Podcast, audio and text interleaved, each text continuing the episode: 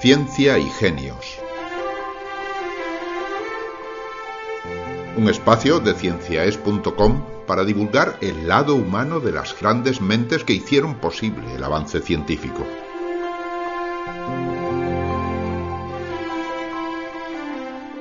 Ciencia para Escuchar vive gracias a las aportaciones voluntarias de nuestros oyentes. Si le agrada nuestro trabajo y desea colaborar, visite nuestra página web cienciaes.com.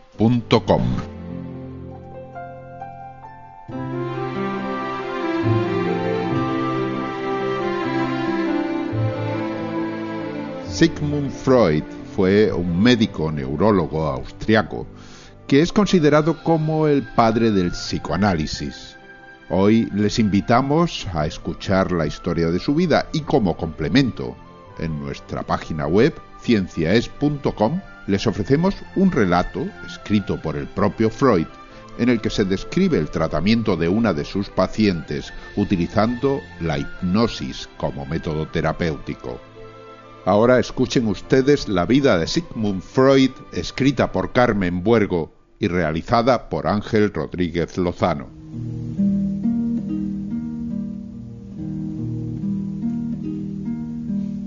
Hace ya algunos años vivió un hombre que de niño tuvo un sueño premonitorio. Soñó que de viejo alcanzaba la fama y erudición que había anhelado en la juventud, y que su busto, como el de todos los grandes sabios, adornaba el claustro de honor de una academia imaginaria. Era un soberbio torso de mármol a cuyo pie se hallaban grabados un nombre y una frase. El nombre era el del niño que soñaba, Sigmund Freud, y la frase, un escueto verso de Edipo Rey de Sófocles. Resolvió el enigma famoso y fue un hombre de grandísimo poder.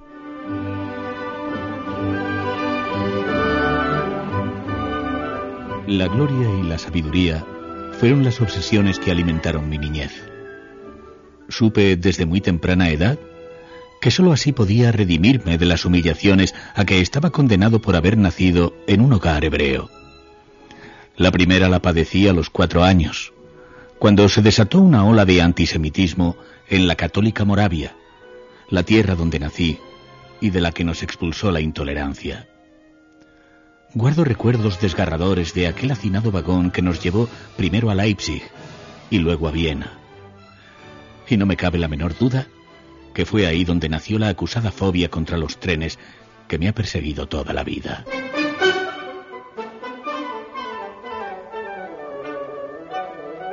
El joven Sigmund comenzó a saciar sus ansias de grandeza en la escuela donde se manifestaron ya los dos rasgos más valiosos de su compleja personalidad, una voluntad de hierro y una inteligencia prodigiosa. Se propuso ser siempre el primero de la clase, y a cambio obtuvo el privilegio de no tener que someterse, salvo muy rara vez, a la tortura de los exámenes. Al terminar el bachillerato, surgió el dilema de elegir una profesión, y descubrió que aún no se había inventado una ciencia diseñada para colmar sus ambiciones. No existía una disciplina que enseñara a descifrar los enigmas de las relaciones humanas.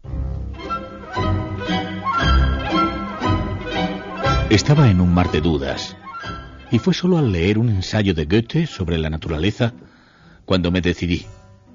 Me aventuré a ingresar en la Facultad de Medicina a sabiendas de que mi vocación no era ni ha sido nunca la de un médico tradicional. La elegí porque imaginé que si lograba explorar el mapa del cerebro, llegaría a descubrir los lugares recónditos donde se almacenan los secretos de la mente. Fue una empresa inútil. Sucumbí al aburrimiento y como fruto de ello, tardé tres años más de los necesarios en obtener la licenciatura.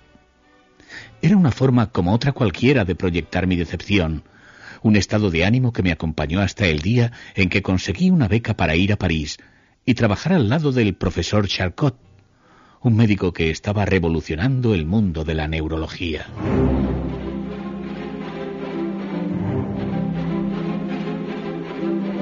Efectivamente, aquel neurólogo francés había descubierto el fascinante poder de la hipnosis para curar la histeria y enseñó a su joven discípulo todos los recovecos de la técnica.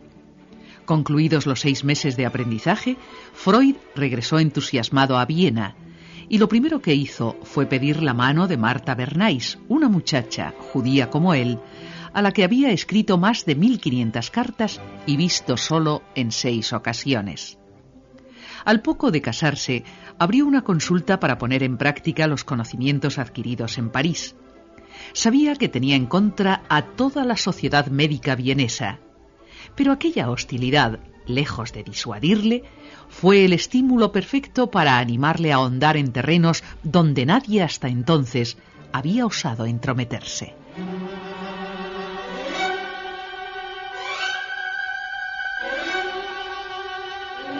Al principio, mis sesudos colegas se limitaron a tildarme de charlatán, pero muy pronto me convertí para ellos en una bestia negra, un blasfemo que hablaba sin recato de oscuros deseos reprimidos desde la niñez para explicar el origen de muchos trastornos mentales. Y sin embargo la experiencia me demostró que efectivamente era así, que bajo las contrariedades de la histeria y la neurosis latía casi siempre un anhelo sexual inconfesado. Al tratar a mis pacientes, invadí el espacio prohibido del alma y comprobé que el hombre es espíritu y el espíritu contradicción. Lo vi con asombrosa claridad el día de agosto de 1896, cuando me comunicaron la muerte de mi padre, y descubrí que su ida me abocaba a un vacío lleno de tristeza, odio, amor, venganza, misericordia y desasosiego.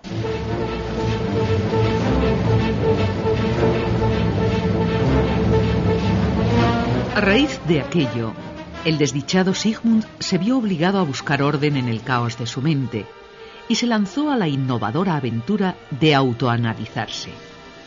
Durante aquel tiempo mantuvo una larga e íntima correspondencia con un otorrino de Berlín, Wilhelm Fleisch, quien asumió provisionalmente el incómodo papel de confesor. En Viena, mientras tanto, la familia Freud se había mudado ya al célebre número 19 de la calle Vergase, donde afluían pacientes alterados en busca de una cura milagrosa. El remedio mágico era aún la hipnosis, pero un día de 1899 acudió a la consulta una mujer, Emmy von N., que se resistía a dejarse dormir y cuya rebeldía iba a propiciar, sin ella saberlo, el nacimiento de una nueva ciencia.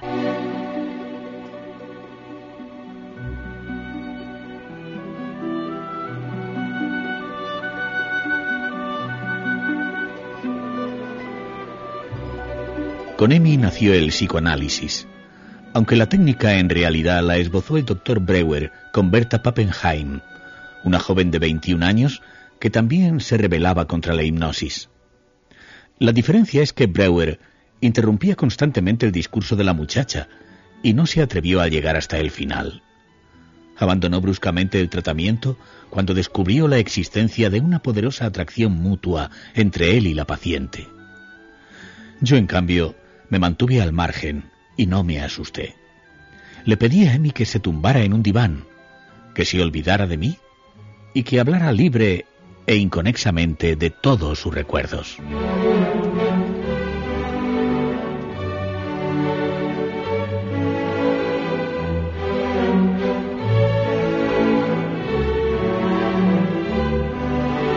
En el transcurso de aquellas sesiones, Freud descubrió lo mucho que pesaban las imágenes ligeras de lo onírico en el universo desordenado de sus enfermos. Aquello le animó a escribir un libro que bien puede considerarse su obra maestra, La interpretación de los sueños, un volumen que salió a la luz en 1900 y en el que Freud afirmaba que todo sueño, incluido las pesadillas, constituye una válvula de escape de la que se sirve la mente para hacer realidad un deseo. Durante años el libro pasó inadvertido, pero hubo un grupo de jóvenes que lo leyó con entusiasmo y se rindió en el acto a los pies de su autor.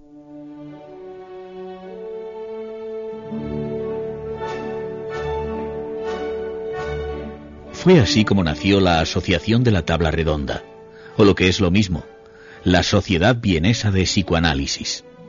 Todos los miércoles celebraba en mi casa una reunión con estudiantes para hablar del mundo paralelo que descubrí con mi teoría. En el grupo se encontraba el joven Alfred Adler, quien llegó a ser mi primer gran discípulo, mi mayor enemigo y mi seguidor más infiel. Muy pronto se empezó a hablar de aquellas tertulias en el extranjero y en 1908, el 26 de abril, organicé en Salzburgo el primer Congreso Internacional de Psicoanalistas. Asistieron 42 conferenciantes, entre ellos el suizo Jung, quien con los años también habría de profesarme, como Adler, una apasionada y hostil devoción. A partir de entonces, la fama de Freud se extendió como un reguero de pólvora. Era el hombre más amado y más odiado de la época, y uno de los pocos capaz de despertar simultáneamente ambos sentimientos. Los homenajes se sucedieron a un ritmo de vértigo, y ante ello, Sociedad Médica de Viena no tuvo más remedio que hacer las paces con él. En 1930 olvidó los desagravios pasados y le nombró miembro de honor. Ese año fue el más prolífico en reconocimientos, pero para entonces el doctor Freud ya apenas salía de casa. En 1923 le habían detectado un cáncer de mandíbula provocado por su aparente adicción a la cocaína y a la ración de 20 puros diarios que fumaba desde los tiempos lejanos de su juventud.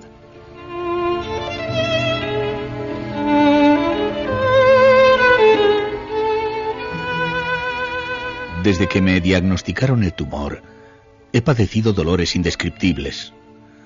Y tras 19 operaciones, ya solo espero la benevolencia de la muerte. Vi su rostro en 1938, cuando las tropas alemanas invadieron Austria y Hitler puso precio a mi vida.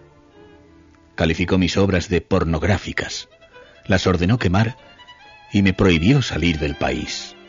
Vano esfuerzo, porque yo no tenía la menor intención de abandonar Viena. Si al final lo hice, fue solo porque la obstinada presión internacional atinó a desenmascarar muy bien la mediocridad de los nazis. A cambio de 250.000 chelines pagados por María Bonaparte, princesa de Grecia, el Führer me eximió de perecer en un campo de concentración.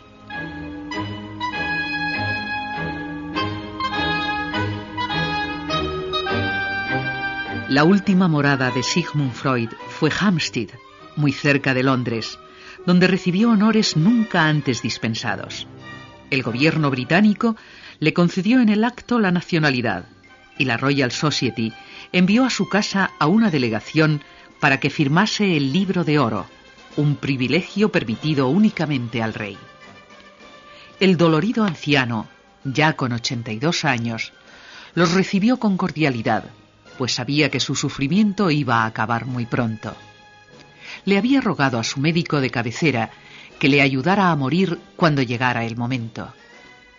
Ese día llegó el 23 de septiembre de 1939 y el doctor Schur, fiel a su promesa, le inyectó una dosis mortal de morfina.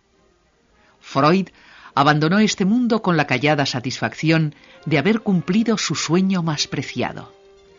También él resolvió a su manera el famoso enigma y ejerció sobre los hombres del siglo XX casi tanto poder como el que acumuló en la antigüedad el atormentado héroe de Sófocles.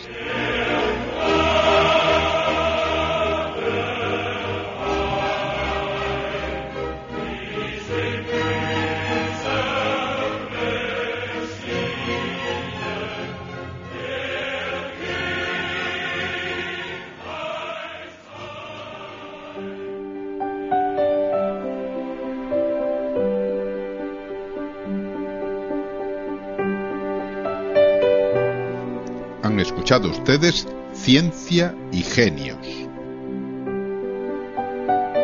Ciencia para Escuchar les ofrece 10 programas de divulgación científica, todos ellos accesibles desde nuestra página web, cienciaes.com. Allí encontrarán ustedes también el enlace a Radio Cienciaes, 24 horas de ciencia cienciaes.com. Ciencia para escuchar.